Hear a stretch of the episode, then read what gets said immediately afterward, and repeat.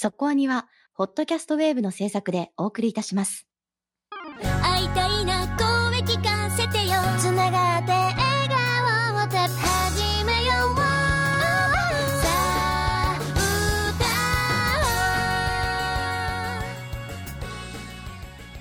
ディープじゃなくそこそこアニメを語るラジオそこアニそこアニニュースが飛び込んできました。はい昨日発表になりましたね。映画「バク転」の公開がえー2022年7月に決定したそうです。はい。我々が楽しみにしているバク転。はい。いやーやっぱりこう男子新体操が大好きですよね。私たちもね。うん。あのー、あれ？はいやいや。ちょっと？はいはい。いや大好きですよ。もちろん。はい。ちょっとね春って言ってませんでした？うん、そんな気がしてた。私もね4月ぐらいの気持ちで心持ちで準備をしていたつもりそうだそうなんですよ私もねその春な感じで、えーインタビュー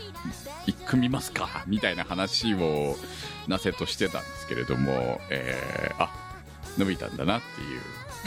っていうかね多分これはいろんなこのコロナ禍のいろんな事情があるんだろうと思うんですよ劇場公開する以上はねやっぱりねうん。もうちょっと余裕を持っといた方が安全っていうのはあると思うのでまあいいタイミングなんじゃないですか？夏っていうのもそうですね。確かに作品の色合い的にも夏に見ると爽やかないい作品でしょうしうん。私このみムビチケカードがめっちゃ可愛くって買いに行かないと。来週は忙しいんですよ。バク転とあと犬をもムムビチケチケット買いたいので。はい。はい。物で買いたいから映画館になんとかマスクをしていこうと思います。はいまあまだ先の話ですけれども、えー絶対特集することにはなると思いますのでお楽しみにということで「ムビチケ」発売中なんで映画館の近く通ることがありましたらぜひ購入してください。ということで、えー早いですけれども早くはないんですよね。例年通りなんですけれども行きましょう。今日の特集は？2022年冬アニメ新番組「青互い特集」です。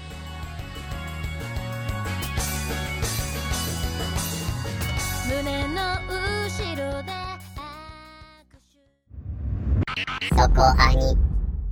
さあということで始まりました。今日の特集は2022年冬アニメ新番組青互い特集です。はい。スタッフ視聴済み作品は25作品、投稿が来た作品は11作品となります。今回もリスナーの皆さんから事前に推しアニメベスト3アンケートを取りました。そうですねベストというか3つ選んでねっていう方そう式でですね。はい。はいやらせていただきましたご協力ありがとうございます1、2、3に価値はないという言い方をしたらあれですけれども、それは票数には関係ないということですね。そうですねはい順位はあくまでなくという感じで集計しております、その方がいいでしょう、みんなね。多分ね。純粋に1位はこれっていうのはなかなかこの対、この方面では1位だけどとか多分そういうのって絶対あると思うんで、だから、あの、あえて3つ選んでねっていう方が正しいと思ってるんですよね、私の中で。いやー、ねでもなんかね、こう、ジャンプのハガキのね、アンケートの、バクマンのうん頃とかに解説されていた気もしますけど、やっぱ2位、3位というか、あの、2つ目、3つ目に思いつく作品の方が強いっていう状況って結構あるじゃないですか。はいはいはい。そうですね。ん、3だからこそのランキングっていうのはやっぱある気もするなぁと思うね。こうコメントの集まりとね、こう、うんランキングとかね、ず、ずれる 毎回のようにね、言ってますけど、まあこの前ね、ね最終回特集の時にも言ってましたけれどもね。はい。もうまさにその通りの結果がまた現れたなという感じが。まあまあ、それはね、このはい公式上、形式上仕方がないまあね、そうれさ、こともね3秒選べるっていうことは、絶対その中に入る作品がもう出てくるっていうわけですよ。言ってしまえばね、まあ今期の中で言えば、これは入っちゃうんだろうなっていうのがあるわけですね。で、も、その作品にコメントをするかって言われたら、こっちかなってなるのもあるでしょうね、やっぱりね。その心理もよくわかるしねね、絶対アンケートに投票した作品を選べとは、コメント出せとは言ってませんからね、私はね。うんうんだからそれは自由なんですよね、そういう意味では。まあもちろん、そのように投稿してくださってる方もいらっしゃいました。はい。はいそんな中で今回の1位は何ですか？第1位はこの作品でした。そのビスクドールは恋をする。フローラン・カパディさんからのコメントです。毎シーズン、伝統芸能のようなマニアックな世界と、そこと真逆な現代の若者を組み合わせる作品ってのが一つのテンプレになっていますが、今回はひな人形の制作者が題材ですね。しかもそれをコスプレと組み合わせるってのが斬新です。さらに、単なる衣装作りにとどまることなく、現代らしく趣味の多様性まで踏み込んでいる点がいいですね。子供時代のトラウマから自分の趣味性に引け目を感じながら人との接触を避けてきた五条若菜。そこへ好きなものは好きと堂々と言える北川マリンとの出会いで徐々に自分から作ってきた壁を破っていく様が描かれ思わず応援したくなります。続きまして、ジャイロー・ブラウンさんからのコメントです。マリンの教えの愛を隠さないところと、五条くんのひな人形制作のスキルを素直に尊敬するところが本当に素直でいい子なんだなと思います。そして、ギャルのマリンが素朴な五条くんをからかうところがラブコメ好きにはたまりません。今後の二人の展開が楽しみです。ありがとうございました。いやー、ダントツ1位でしたよ。いや、これはわかりますね。バランスがいいもの。あの、まあ、タイトルから言って、まあ、その、その着せ替え人形、まあ、着せ替え人形をビスクドールは恋をするというタイトルなわけですけれども、これだけを見たときに私は、いわゆる着せ替え人形というその人形が、女の子がまあね、あのデザインとして出てきたのは見かけたんですが、この子が人形なのかなと、最初思ったぐらいでしたから。タイトルだけ聞けばって感じです。そうですね多。分、うんその、主人公が人形師だっていうところにかかってきてるのかなとは思うんですけど、ああ、なるほどね。で、まあその着せ替える側はギャルである。いいですね。あそこまで潔く、この、理想のギャルって感じを出されると、もうここまで潔ければ気持ちがいいですね。お会いしてみたいもの、こんなギャルちゃん。なるほどね。うんうん。私は好きですよ。このタイプの、あの、ストレートな感じの恋愛ものは。そうですね。めっちゃキュンキュンします。でもあの、男の子の方が恋するんじゃないの？ってちょっと思ってたんですよ。はい。でもタイトルからして、あの、マリンちゃんの方が恋しちゃうっていうお話なんだろうなって思うとね、展開気になります。普通だったら逆だよね。男の子の方が好きになって、うんうんマリンちゃんはなかなかこう、そ、そういうつもりではなく、あくまでもコスプレ衣装を作ってもらう関係で仲良くなっていって、友達にとして付き合ってるんだけど、彼の方がどうしても告白したくてみたいなパターンなのかと思ったら、うんこれ多分逆パターンですよね。ね、うん。そこがね、いいですね。いいです。ギャルの方が好きになるっていうのがね。うん。にはちょっと片鱗見せましたよね。見せましたね、ちゃんと。これね大事だと思うんですよ。もう2話の時点で見せてくれているところが、お、この先、そういう風に期待していいんだなっていうところがわかるじゃないですか。うん、にちゃにちゃしちゃう。にちゃにちゃかよ。にたにたじゃないんだな。にちゃーってしちゃう。まあ、そのぐらいのなんかちょっとね、あのー多少は若干エロっぽい部分もあるとは思いますけれども、まあ、すごい、ある種のフェチズム感はありながらも、このラインっていうのは納得の1位なのかなっていう感じが、ついみんな入れちゃったなっていう感じはわかりますね。私この話もちろんラブコメというかこう恋愛系のアニメとしても好きなんですけどこうお互い結構違う趣味なんだけど似たところがあって惹かれていくような感じもすごくあってなんかそこがいいなと思いましたね。ああ、なるほど。私結構その二人が意気投合するじゃなくて、相手の趣味には割とドン引き気味でスタートっていうところが好き。まあまあそうですね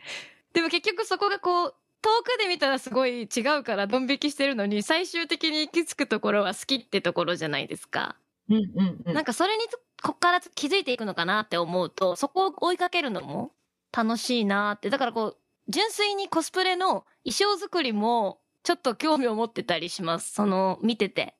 結構細かく衣装作りとかやってくれるのかなってところも期待してます。続いて、こちらの方も得票数多かったです。第2位は、平家物語。ヤトヒンさんからのコメントです。第1話を見て、一部の隙もない構成と絵巻物のような画面の美しさに圧倒されました。劇伴があえて古典に寄せていないことにより、ここぞという時に奏でられる琵琶の音が映えます。オープニング曲にあるように、初めから最終回は悲劇にしかならないことが分かっていたとしても、こちらも本気で腰を据え、そこに至るまでのこの世界の美しさをしっかり見届けたいと思います。続きまして、木野野さんからのコメントです。第2話では、出家して晴れやかな表情の白拍子の二人を見て、胸が締め付けられました。第1話での徳子の言葉からも、女性として生きるのは本当に辛いことの多い時代だったのだろうな、と。平家物語については通読したことはないのですが、合戦シーンが有名な軍記物語というだけあって、どうしても荒っぽいイメージがありました。大河ドラマなどでは当然男性が主役ですし。しかし本作は主人公が女性であり、女性目線での物語として組み立てられていて、一つ一つの描写も繊細なために新鮮さを感じます。滅びの物語ゆえの儚さが強調されているのだな、と。続きまして、小田半世紀さんからのコメントです。私は歴史が苦手で、アニメでも歴史ものを避けてきました。しかし今回はかなり話題だったので視聴してみたら、少し SF? エスパーっぽい要素が入っていて、すんなりと引き込まれました。琵琶の持つ先を見ることができる目、平重盛が持つ亡者を見ることができる目。気になったので調べてみたら、学校の授業で習った時は、てっきり平家物語は一つと思っていたのに、実は様々な種類があるのですね。知らなかった。目の力に関することは書かれていないので、そこはアニメ独特の演出ですね。でも物語をぐいぐい引っ張っていると思います。特に琵琶の見た平野徳子が溺れているシーンはどうなるのでしょうか今後、登場人物が増え、後白河法皇や源氏との関係も出てくるようですので、学校の歴史の授業の時みたいに落ちこぼれないように頑張って視聴していきたいと思います。ありがとうございました。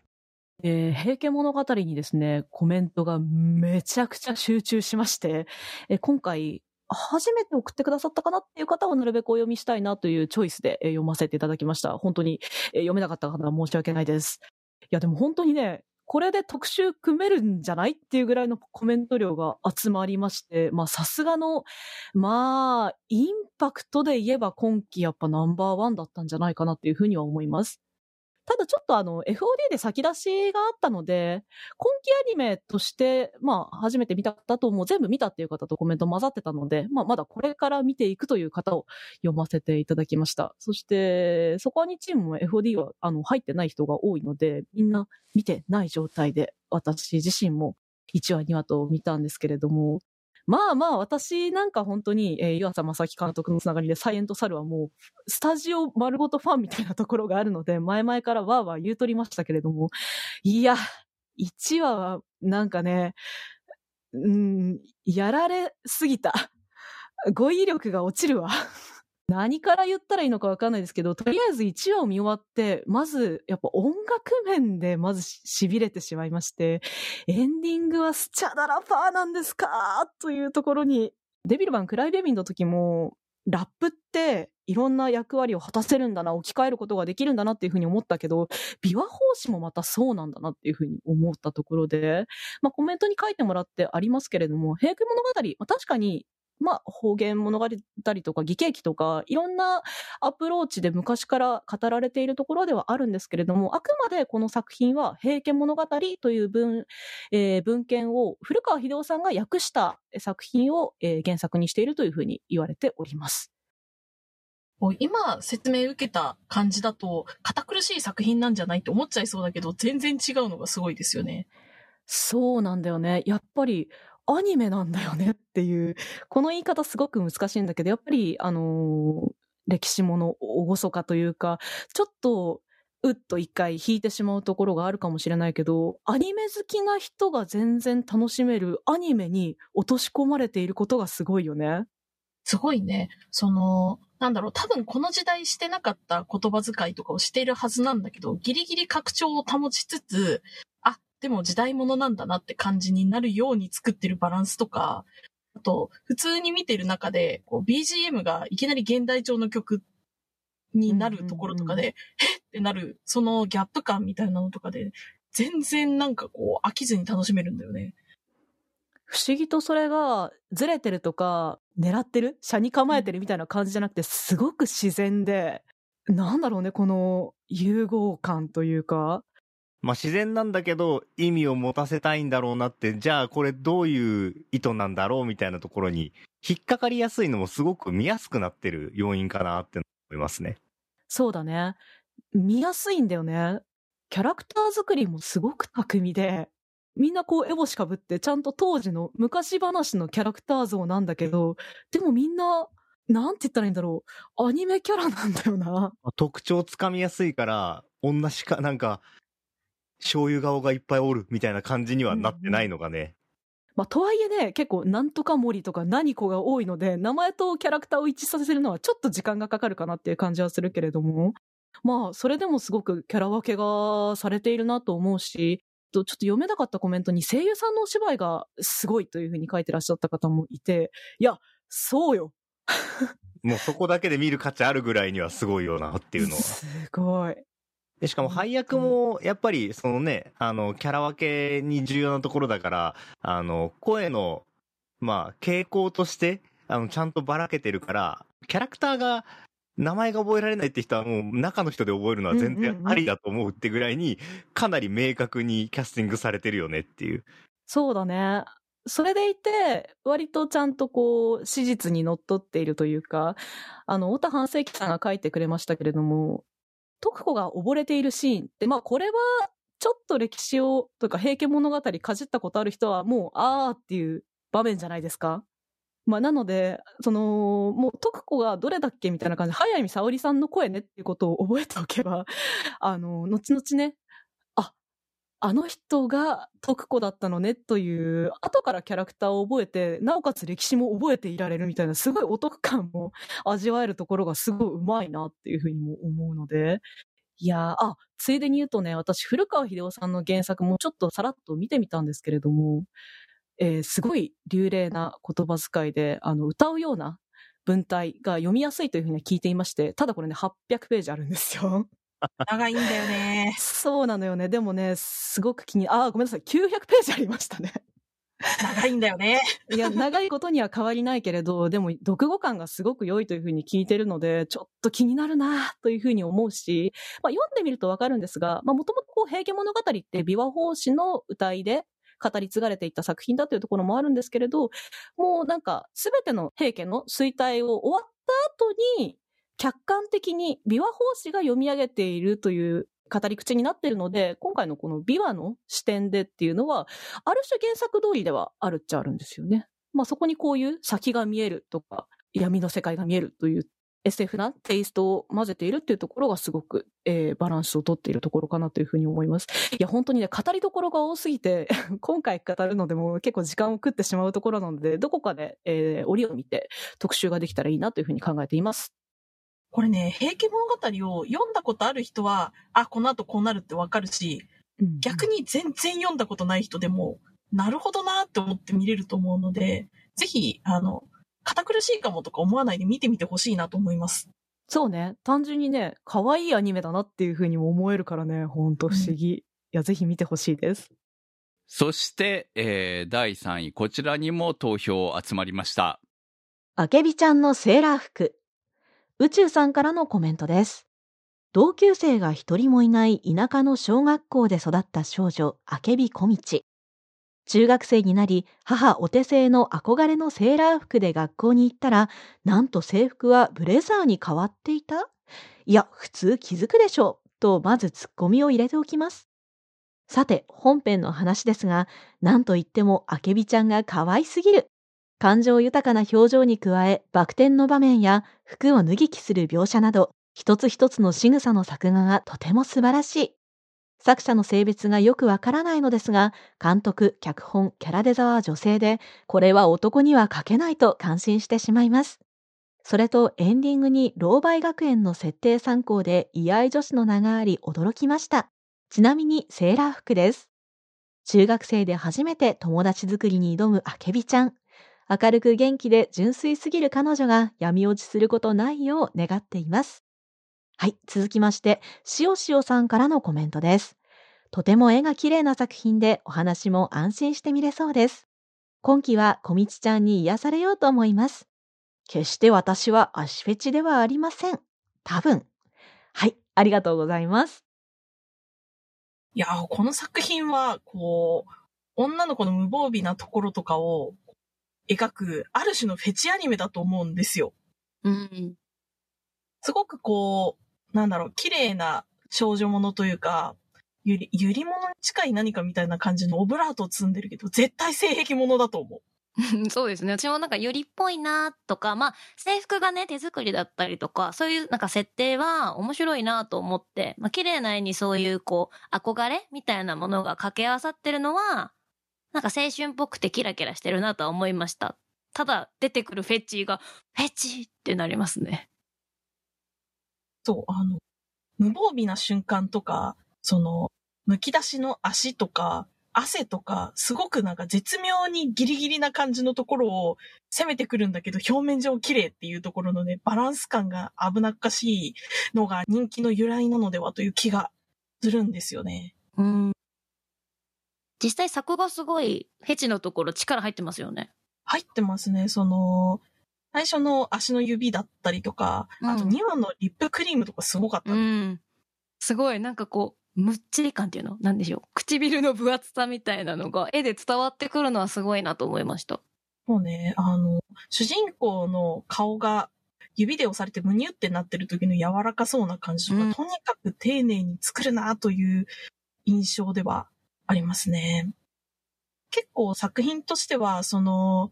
このシチュエーションを作るために、ちょっと強引めにストーリーを進めてるな、みたいなのを感じないではないんだけど、でもまあ、やりたいことがすここまでストレートだと、なるほどなって思っちゃうね。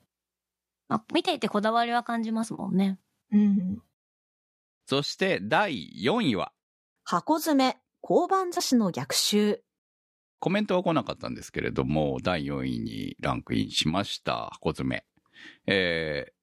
ドラマが先行してたんですよね、これね。そうですねう。ん。ドラマの方はなんかちょろっとだけ見た記憶があるんですけれども、えーそこまでこうフルでは全部見てはいないんですが、今回アニメの方になって、えー見ましたけれども、これちょっとね、1話で損してる感じがするのね。そうですね。2話3話の方が面白いですよね。ね、あの、1話が、まあ、いわゆる、主人公の紹介会なわけですけれども、何しろ先輩が怖いんだよね。っていうのもあって、こう、まあ、あと、その、交番勤務の大変さみたいなものがあまりにも、こう、悲惨すぎて、だからちょっとね、なかなかこう、そこの部分だけがこう、あまりにも集中している感じで、その、ギャグになりづらい部分っていうところになっちゃってるのが、まあ、1話のちょっと残念さかなとは思ってるんですけれども、だからまあ、1話でもし面白くないなって思った人は2話をぜひ見ていただきたいと思う感じかな。2話以降は、まあ昔で言う踊る大捜査線とか好きだった人たちには引っかかるんじゃないだろうかというような面白さを持っているような作品です。私は結構ダウナーな逮捕しちゃうぞかなって思ってたりはしました。その、周りのサブキャラクターの面白さが強いところとかもそんな感じなの確かなっていう。うん。ところ。私は全然スカットジャパンだなと思って見てたので。あ みんないろいろだな。そうそう。でもなんかそういう要素がすごくあって、個人的にはドラマよりもしかしたらアニメの方がそこがまろやかになってて面白いのかなとは思ってました。まあの無理聞きますからね逆襲っ。てほど逆襲じゃないんだっていう印象あまあで。ねそれはそうね。そうなんですよね。もっとリベンジ的なものなのかなと思ってたら、もっと交番の仕事ってこんなことまでやってるんだっていうおお仕仕事作事ものだね。品としても、確かに。うん、面白いんだってことに気づいてからは楽しめるようになってきました。そうですね。やっぱキャ交番勤めさんの お仕事みたいな感じの作品ですよ。おまわりさんのお仕事って結構知ってるようで知らないこととか、その犯罪に対する予兆みたいなものとかも知れて、なるほどなって部分もあるので、結構学びはあるかも。うん、学びありますね、確かにね、うんこんなところで気づくんだみたいなところっていうのは、お、面白いねっていう部分があったりとかするので、えー結構ね、あの、お仕事ものとしてぜひ見ていただきたい作品じゃないのかなと思っております。そして第5位。スローループ。乗り合い自転車さんからのコメントです。久々のキララ枠です。原作は連載開始前の読み切りの頃から追っていたので、アニメ化されて感無量です。小春と日和のカスガイとなるのは釣りと料理。フライフィッシングというややマニアックな釣り方がメインとなりますが、丁寧な解説でわかりやすく楽しめます。人間関係の描写の深さは、これまでのキララ系アニメにはなかったものがあり、本作最大の見どころと言えます。それと、小春が腕を振るう料理もとても美味しそうです。作ってみたくなる魅力があります。これから日和と小春がどのようにして本当の姉妹になっていくのか見ていきたいです。はい、ありがとうございます。久々のキララ枠と言われてちょっとほっとしましてね。まあ自称キララ作品好きなので、はい。でも最近こういうほのぼのとしたキララアニメが、なんか自分が見れてなかったのかなと思ったら単純に作ってるのも久々だということを教えていただきありがとうございますという感じですが。はい。本当にね、正しいキララアニメだなというふうに楽しませていただいています。うん。かわいいですね。かわいいですね。うん。うん。まあなんかいろんな新しいことを知りつつ楽しかったり、美味しそうだったりっていうね、ほっこりと癒される30分だなというのがキララの特徴かなと思うんですけれども、まあコメントに書いてもらってた通り、主人公の二人の出会いがちょっと、うん、まあ重めとまでは言わないけれど、今時かなっていう感じかなという、まあこんなね、かといってね、あの、再婚相手と兄弟になってしまうというシチュエーションは、まあ、ママレードボーイからあった話ではあるんだけれど、確かに。まあまあまあ、あるあるっちゃあるあるなんだけどね。でもなんとなくちょっと、あという思ってしまうようなシチュエーションではありますよね。はい。まあでもそんな中でね、二人がちゃんと仲良くなっていくし、お父さんお母さんへの距離の、まあうん取り方みたいなのもすごく素敵だなっていう描写のされ方をしていると思いました。私は、あの、あ、また釣りのアニメだと思って見始めたんですけど、フライフィッシングね。うんうん。そう、あんまり毛針のこと知らないので、あの、あ、こうやってやるんだっていうのも、なるほどなって思いながら見てました。そうね。うんただね、こう、申し訳ないことに、釣りは結構ハードルが高くってですね。そうですね。そうなのよ。なかなか釣り面白そうだなと思って始めるのはちょっと難しいなっていうところはあるんだけど、あの、うんこの作品は料理も美味しそうで、はい。やっぱ釣りたての魚は新鮮さがすごいじゃないですか。ねプリプリそこはね、してて。そう、旅行とかでまあ知ってないわけじゃないところだから、そこになんか、あ、うまそう、ジュルみたいな感じの楽しさがあるよね。はい。え、毛針を知らないんですか？釣り吉三平見てないんですね。なるほどね見。てない。釣り吉三平以来の毛針アニメなんですね。あ、そうなんねう。んフライフィッシング、もう本当釣り吉三平だと思いますよ、私の。へー毛針、釣り吉三平を見て毛針を作ろうとした記憶がありますからね、本当にね。なるほどね。あじゃあぜひ毛針アニメとしてクムさんも見てみてくださいよ。結構いっぱい出てくるから毛針。2話にしてすでに。うん。そして同率第5位。怪人開発部の黒市さん。更年期中二病さんからのコメントです。悪の組織にスポットを当てたコメディ作品は数多くありますが、黒市さんが働く秘密結社アガスティアは、表の顔は財閥並みの巨大企業で人材も豊富。なのに出来上がる怪人は倒すべきヒーローに心配されるほど残念なものばかり。そうなる理由は本編を見て確認してもらいたいのですが、アニメオリジナルの要素として全国に実在するローカルヒーローたちの紹介や20世紀のレジェンドヒーローの方々によるナレーションなど、かっこ1話は宇宙刑事シャリバンの渡博さん、2話はスカイライダーの村上博明さん。小ネタにも凝っていて特撮ヒーローが好きな方にもおすすめしたいギャグアニメです。はい、ありがとうございます。すごくやられたなと思いました。まあね、ヒーローもの今までいろいろありましたよね。はい。悪の組織にスポットを当てた。うん。でも、こんなブラックじゃなく、まあブラックじゃないと言ったら違うのかもしれないけど、結構ホワイト企業的な感じがあるのは、上司に恵まれてるだけでしょ。そうですか。ブラック企業ですよ、あれは。あれはブラック、ああ、そうですか、やはり。うん。上司の上の人はダメですから、あの会社は。はなるほど。会社、こだわりがね、みんな強いですよね。そうね。確かにね。うんトップはダメだよね。トップはね。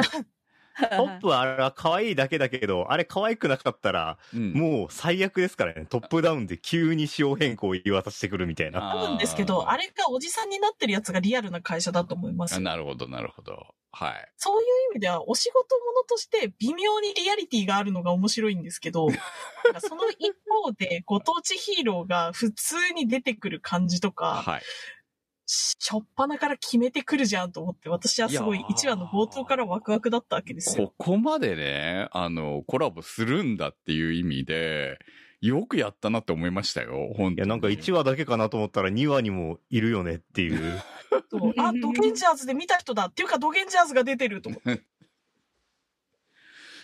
まあ確かに、その、ローカルヒーローが出てくるってことは、ローカルヒーローと戦う敵も存在しなきゃいけないわけなので、それを開発しなきゃいけないですよね、やっぱりね、敵をね。そう、あの、なんか戦ってる敵の組織はライバル企業っていう言い方だったのとかもすげえ笑っちゃいましたね。いやー、でもね、あの弁当屋で働いてる彼が絶対変身するんだなっていうのだけは分かりましたよ、私にも。あ、本当ですか？全然思わなかった。いやあれ分かるでしょ、やっぱり。ドベタじゃないですか。もう、ベタベタですよ、あれは。なんなら、うんあれですよね、多分、黒市さんの上司の弟か兄のどっちかですよね。ドベタですよ、そういうところも。確かに。あ、でも、ベッタベタなところも、あの、ちゃんとね、裏切らない展開がいいですよね。そう、そこがいい特撮ものなんですよね。うんいや、ここまで好き放題できるってすげえなって思いますけれども、だって、ね、シャリバンとか、まあ、こう、村上さんとか呼んでるんですよ、本当にね、スカイライダー。村上さんなんて、スカイライダーの村上さんとして呼ばれるのなんてめったにないと思うからね。私の中では、あの、仕事人の花屋のマサですけどね、本当に。いやー、まあなんかこう、好き放題、好きなようなにやれるっていう作品の面白さっていうのが、こう、節々に出てていいですね、本当ね。ね。まあ間違いなく、最近の子は分からんネタが多いですけどね。まあいいんですよ、そんなの。どうでも。えだからその辺、あの、もう割り切ってるのはすごい好感が持てます。はい、モテます、モテます。なんか作ってる人がお好きなんだなっていうのがめっちゃわかるのがね、私はすごく好感が持てるし好きですね。第7位。進撃の巨人ザ・ファイナルシーズンパート2。もうこれはね、あの、原作通りなんで、いずれまとめて特集します。もうそう言っといた方がいいかなと思って、ここで語っても仕方がないだろうっていう部分があるので、はい。そして、えー、第8位。東京24区。はい、えー、こちらはコメント自体は来なかったんですけれども、まあ、それなりに期待がある作品かなというふうに思いますし、実際見てみて面白かったですよ。オリジナル作品ではあるんですけれども、元がニトロプラスにいらっしゃった下倉バイオさんがシナリオを書かれているというところで、まあ、あの、ファンも多い方なんじゃないかなっていうふうに思ったところです。あの、キービジュアルからしてスタイリッシュね、まあ、カラーもおしゃれな感じというところでしたけれども、本当におしゃれなアニメだなっていう見方で、まずはいいかなというふうに思うんですね。その上で、結構ね、えー、まずは第1話が1時間構成だったんですけれども、それがすごい良かったなっていうふうに思いました。あの、結構ボリュームあるなって思って見始めたんですけど、後半がスピード感があって、めちゃくちゃ手に汗握るみたいな感じで面白かったです。続き見て思ったんだけど、こう1話っていうか、まあ、1話2話で1時間スペシャルだったから、今回、その、その次の回から私1話完結で行くのかなってちょっと思ってたところ、なんかうんうん2話で1話みたいな構成なのかなってちょっと思った。2話で1話というか、まあ、1個構1事件、なんて言うんでしょうね。1事そうだね。件解決する感じ。うんうん事件ずつの、あの、章立てはできるけど、まあ、一つ大きなね、アスミというキャラクターの謎がまずはシリーズを一貫するんだろうなっていうことは予測できるし、その謎がちょっとずつちょっとずつ小出しされていく感じは、あのーニトロ出身というところで良い意味でゲームっぽい、うまいバランスだなというふうに見てるところです。あの、お話の内容が結構トロッコ問題のような、どっちを救うみたいな事件が多いのかなって思うんですけど、そういうのがね、展開どうなるのって期待しちゃいますよね。こう1話の1時間の時に私どっちかしか選べないと思ったんだけど、違うルートっていうか、全員救う正解みたいなはい。ルートに行くのが、あ、そういう感じなんだって思って見てて、うんでもなんか正解のルートっていうか、真相のルートに行くんだと思いました。どっちも救っちゃうっていうのがヒーローっぽくてかっこいいんですけど、この後の展開がね、救えなかったのかなっていう続きが気になってます。うん。こう、こう、RGB、あ、どうぞどうぞ。RGB っていうこのグループの名前というか、うん自体がこの色の表現法の一種のやつじゃん？はい。なんかそれでやっぱこう混じり合わないと白にならないから、あそういうことなのかなってちょっと思ってた、その次の事件というか、の結末だったなと思いました。続きまして、第9位は、バニタスのカルテ2期でした。そして第10位。異世界美少女受肉おじさんと、ミーセルさんからのコメントです。幼馴染同士のサラリーマン二人が異世界に転生した後、片方が金髪壁眼美少女になったことから巻き起こるドタバタラブコメ。心はそのままなのにお互いに惹かれていく気持ちとそれを否定する気持ちがモノローグや言動に現れていて面白い。二人のテンポがいい掛け合い、言葉のチョイスが笑えますね。多分30代の大人だからこそ生まれるおかしさがあるんだと思います。まだメインの二人で話は進んでいますが、オープニングを見るとこれから仲間も増えるようで楽しみです。一つのジャンルになってしまった異世界転生ものに飽きている人でもラブコメ好きならおすすめです。はい、ありがとうございます。絶対惚れてはいけないラブコメっていう、ある意味新しいジャンルですよね。そうね。ええ。これ惚れたらなんか大事なものが終わるやつですよね。いや、もうでも、正直終わってる説あるんですけど、俺の中でも。正直私もあれは終わってるんじゃないかと思うんですけどね。特に立花くんですよ。立花君の方は絶対にもう落ちてるっていうかもう、なんならリアル世界の時からそうなんじゃねえかっていう勢いだと思うんですが、ええ。し、まあ神宮寺さんも自覚ないだけで、まあそういうことでしょ。うん。まあこれ今回、あの、ほら、ビスクドールが結構スローペースなコメディって感じがするんですけど、こっちハイテンポだよねっていうので、いい比較になってんのかなと。同じラブコメだしねっていう。そうだね。ラブコメですもんね。そう、全く恋というものに対してのアプローチが真逆なんですけれども。そう、ただもう、あの、ハイテンポで、で、30分間第1話とかは、もう笑いな、ずっと笑いっぱなしで見てられるみたいな感じだったんで、これはね、あの、まとめ見するよりかは、1話1話、あの、笑いたい時に見て笑ってっていう付き合い方がね、すごく合ってるアニメだと思います。何、まとめにするとちょっとジェットコースターすぎてすっごい疲れそうな気がするから、笑いたい時に1話ずつ、ちまちまつまんでいく感じがいい気がするな。続きまして、同じく第10位。トライブナイン、直輔さんからのコメントです。今石監督作品を彷彿とさせる、とにかくパワーのある第1話でした。何しろ1分足らずでサクッと世界観の説明を済ませ、その後2分ちょっとで見ず知らずだったメインキャラクター3人が出会うというスピード展開。比較的直球のキャラクター設定で深く考えすぎることなく勢いのあるストーリーへと素直に身を任せられるのも心地よい。この痛快でテンポの良い演出と作品の根幹であるエクストリームベースボールという架空スポーツの持つ豪快さの親和性がこの作品をより魅力的なものにしている気がします。メディアミックス展開にゲーム媒体が含まれる類の作品には普段あまりご縁がないのですが、第2話まで視聴しても好感触は変わらなかったので、安心して最後まで楽しみたいと思います。はい、ありがとうございます。野球アニメだったんや。衝撃でしたね。なんか、野球、野球なのこれ？みたいな感じと、あと、アニメ始まって5分でゲロを吐く石田明が主人公のアニメってすごくないっていうのとね。確かに。衝撃の始まりでしたね。ええ。うん。なんか絵柄からしても、え、野球？と思ったんですけど、舞台すごくないですか？そうなんですよね。なんかネオ東京でビルの合間を縫いながら、ハイテク機材で野球をやるみたいな、あの、昔のとんでも野球アニメっぽいニュアンスなのかなって思うと、ああ、なんか現代のアストロ球団みたいな、ああ。そういう方向なのかなこの作品はっていう感じではあるんですよね。あの、作ってるところのチームが、弾丸論破のチームが近い感じなので、うん。ブラック表現のない弾丸論破みたいな感じかなとも思い、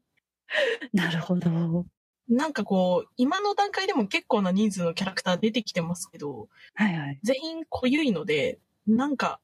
割と一人一人覚えられるというか、ああ、そうですね。でも、あれ見る感じ、東京23区出るんですかね？あ結構、あの、他の地域のトライブもあるっぽいですよ。ね台東とかあったはず、確か。え。楽しみです。ね、他のチームも結構悪が強いメンバーが揃ってるみたいなので、総登場してほしいし、あ12話ってどれだけぎゅうぎゅうに詰めるんだろうっていうのもちょっと気になるね。そして、ランク外で投稿をいただいた作品をお読みしたいと思います。まずこの作品から。リアデイルの大地にて、ラコシレトさんからのコメントです。養子とはいえ、子持ち、女性、ハイエルフの主人公には興味を惹かれました。作風は古風でまったりとしたスローライフ、癒されます。雪村えりさんのおっとりとした母性あふれる声も主人公ケイナに合っていてアニメを見てる間、ほんわかな時間を過ごしています。はい、ありがとうございます。ゲーム世界魂転移ものなんですね。なんかジャンル難しいですよね。難しいですね、これね。まあ、もう、ぶっちゃけ肉体はすでにっていうパターンだと思うんですけれども、現代ではすでに200年ぐらい経っているらしいと。うん。だから、まあ、本人の体は存在しないんだろうなと。こればっかりはわかんないからね。実は、その物語的に最終回がどのようになるのかはわからないですけれども、まあ原作の方が続いている以上は多分アニメの中ではリアデイルの大地のお話が続くんだろうなとは思うんですけれども、あの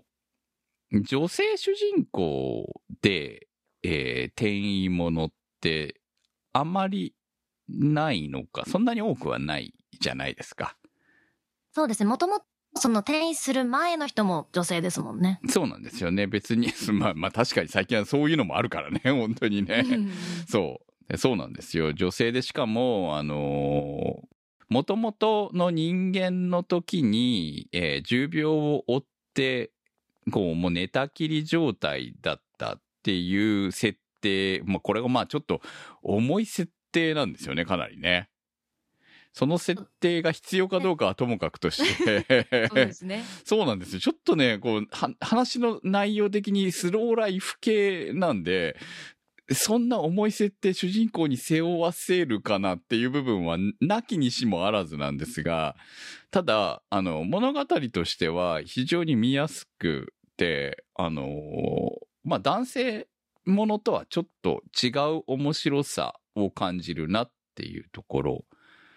なんですよね。まあ、カラーは違うけど、オーバーロードと同じ切なさもちょっと感じるものがあって、まあ、要するにオーバーロードもそうですけれども、自分と同じプレイヤーキャラはもうすでに存在しないっていう部分。まあわかんないけどね、この先、どう、うん。まあ、オーバーロードはずっと探してるように、あの、同じように、こう、彼女も、もしかしたら出会えることがあるのかなっていう部分がね、でもね、結構ね、最初からぶった切られてる感じもあるんですよね。もうゲームが終わっているっていう意味で、えーっていうところもあるので、まあどうなるかはわかりませんけれども、まあでもあの、スローライフ系のアニメとしては、私は結構今季個人的推し枠かなと。すごく、そうですね。一番ね、うん見やすくて、優しい感じ？そうそうなんです。ね優しい感じがするなっていう感じがするので、えーそういうね、ちょっと心に疲れている人はぜひ見ていただきたいと思います。抵抗ペンギン。高中さんからのコメントです。ぷいぷいモルカーで話題になったテレビ東京系キンダーテレビにて地上波放送がスタートしました。本作を見て大人ってバカだなぁと笑い飛ばす小学生もいるのでしょう。本作に触発されてオリジナル作品を発表する未来の YouTuber もいるのでしょう。ひょっとして本作に共感、涙するリアル社会人の方がいるかもしれません。本作が多くの人が前を向くきっかけになれば、未来も少しは明るくなるかもしれませんね。わずか2分足らずのショートアニメが、この後どんなブームを巻き起こすのか、ちょっと注目してみたいと思います。はい、ありがとうございます。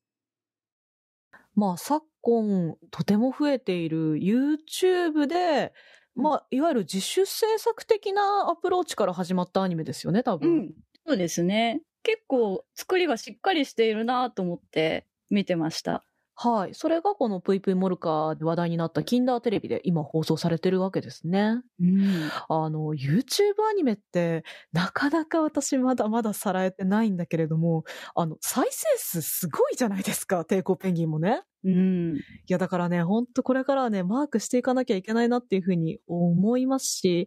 なんかね、私はすごい、ふ、古い人間だ、私と思ったんだけど、抵抗ペンギンを見てね、鷹の爪を思い出したっていうか、確かになまあでもね、あの頃一色だったテイストが、今ではすごく多用されているものなんだなっていうのをすごく思うし、まあその中でこうやってちょっと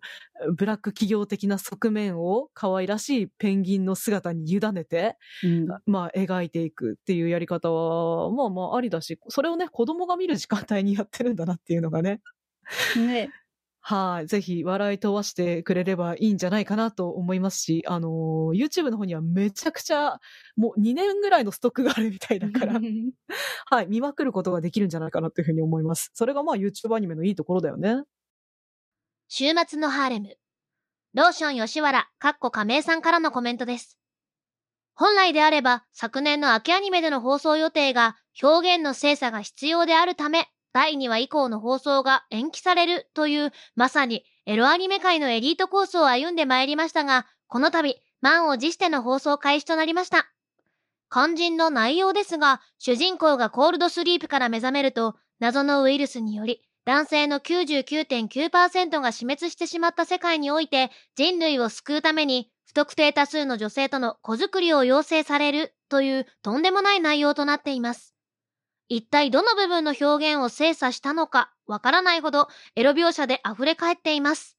しかしながら世界観設定自体は大変興味深く、ウイルスが人工的に作られたことが示唆されたり、黒幕っぽい組織が世界を統治していたりと、エロアニメの枠に収まらない SF 作品としてのポテンシャルを秘めた作品だと思います。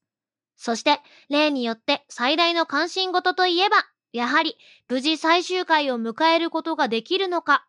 それとも打ち切られて伝説になるのか、といったところでしょうか。はい、ありがとうございます。もうね、ローションさんが言っている通りですよ。ほんとこれだし、これ打ち切られないかどうかっていうのを見守るっていうのがね、この私原作を読んでいますが、もう見守ることが使命かなっていう気がしてます。ワンクール開けたのに最終回を迎えられないということがあるのかね っていうね。点ルートを辿っていくのかもしれないですよ。突き抜けてほしいな、ちょっと、ね。まあ、それはそれで伝説だからいいと思います。はい。そう時効代理人、リンククリック。笹メガネさんからのコメントです。前情報を入れずに何気なく見始めたのですが、まず何と言ってもこれが中国産のアニメだということに驚きました。個人的には中国アニメといえば、ロシアオ平戦記などのように壮大なファンタジー作品というイメージが強かったのですが、時効代理人は SF ものではありつつも、現実味のある生活感が漂う人間模様を中心に描いているのが印象的です。このような角度のアニメも中国からどんどん生まれてきているところに、中国アニメの多様性と世界のアニメーションの進化も感じることができます。話の内容も面白く、SF サスペンスみたいな雰囲気を匂わせつつ、スパイもののようなスリル感もあって、とても見応えがあります。特に背景美術がものすごく良く、中国というどこかサイバーパンク的な土地柄の空気感であったり、物語の演出に効果的に活用されていたりと、登場人物たちの輪郭がぐっと背景美術によって引き締まっているところがアニメの見せ方としてとても好きです。はい、ありがとうございます。えー私も前情報を入れずに、一応毎期こう、キービジュアルをざーっと見て気になる作品をピックアップする中の一つに入ってたんですけれども、中国産アニメだったんだなっていう、ちょっと意外でした。うん、わかる。なんか名前を聞いて、あ、そうなんだって思い始めて、私、こう、そこアニスタッフの中で一番に見たんだけど、早くみんなちょっと見てへよって思いましたね。うん。あのーすごくおしゃれだし、ま、アイテムとかも面白くって、あのーその上、すごいね、中国の良さもいっぱい感じられるんですよ。確かに、あの、中国産のアニメって日本人の文法でちょっとわからないというか、感覚的に察しきれないところがあったりするイメージが強かったんですけど、この作品、これまで見たことある作品の中で一番、その、なんだろう、自分たちの感覚から地続きで見れる作品だなって思うんですけど、扱ってるアイテムとか、その、例えば登場する食べ物だったりとかが、あ、やっぱり異国の情緒があるな、みたいな感じがね、すごく絶妙な味になっていて、面白いんですよね。ああ、そうだね。特に、あのー、2話がすごく良くって、あのーあ、匂いがね、あの、国ごとの匂いってあるじゃん。空港行ったらさ、あ、中、中国来たなじゃないけどさ、別の国来たなみたいな匂いってあるなって私は思っていて、2話からはね、すごいこう、中国らしい匂いを感じるアイテムがとってもいい、あの、作用をしていたので、まだタマさん見てないんだっけ？あ、2話、2話見た。あ、な見た？そうそうそうそう。いや、やっぱ、匂いってすごいいいアイテムだよなって思った。はい。あのですね、自己代理人は、まあ、あのすごくいい作品だなというふうに思って、まあ、また、ちょうど昨年やった白蛇演技とかでもね、中国アニメ面白そうだよねっていう話をしていた流れもあるので、あの来週早々に取り上げたいなというふうに思っております。はい。ということで、来週の特集は、時効代理にリンククリックを特集しますので、ぜひこちらにもコメントを寄せていただけると嬉しいです。ドラマっぽいアニメ見たい人とかすごくいいと思うんで、ぜひ見てほしいですね。今回の新番組青互いへもたくさんのアンケートの回答および投稿ありがとうございました。はいということで今日の特集は？2022年冬アニメ新番組青互い特集でした。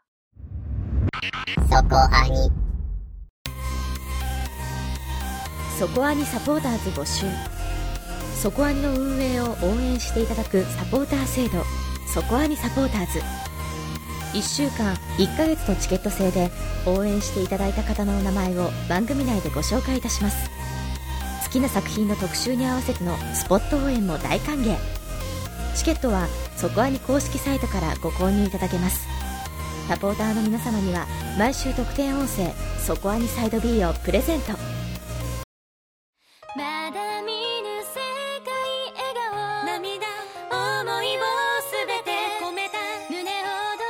ストーリーね。今聞かせて。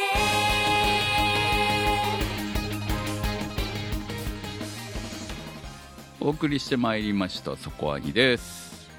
えー今回はスタッフおすすめ枠としてはあえてなかったっていう感じでいいですかね。まあ見てる作品はいろいろあるんですけれどもね。まあその中からこうポンとこれ面白くないっていうのが出てきたらまた取り上げることはあるかもしれませんっていう感じですね。はい。まあまだね12話やっと3話っていうタイミングぐらいなので作品によっては本当まだ1話ぐらいしか見れてない作品も出てきてますんで、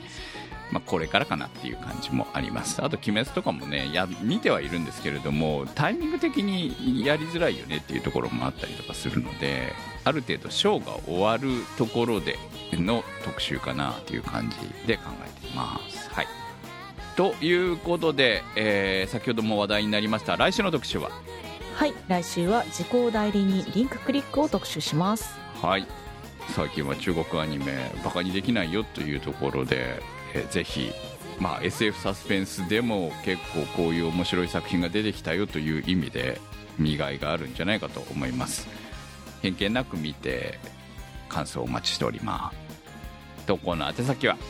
そこはに .com までメニューバーにあります投稿募集をクリックして投稿をお待ちしております。2022年冬アニメ新番組青互い特集は立ち切れ線香さん青梅財団さんマキさん夜さえあればいいさんにわっちさんゆきさんつねしんさんぷくさんメガネ属性ノットイコール負け属性さんたけさんシリコンの谷のしかじかさんすいすいさんひひさんしおしおさんあの雲持って帰りたいさん SQT さんアビマルさん金猫さん大宮ランナーズハイさん笹メガネさんひらめさん直輔さんのサポートにてお送りいたしました。サポーターの皆様には毎週アフタートークそこアニサイド B をお届けいたします。今週もサポートありがとうございました。それではまた来週お会いいたしましょう。お相手は私くむと。なせひとみとタマと小宮明人。米林明子と宇宙世紀仮面でした。進めまっすぐ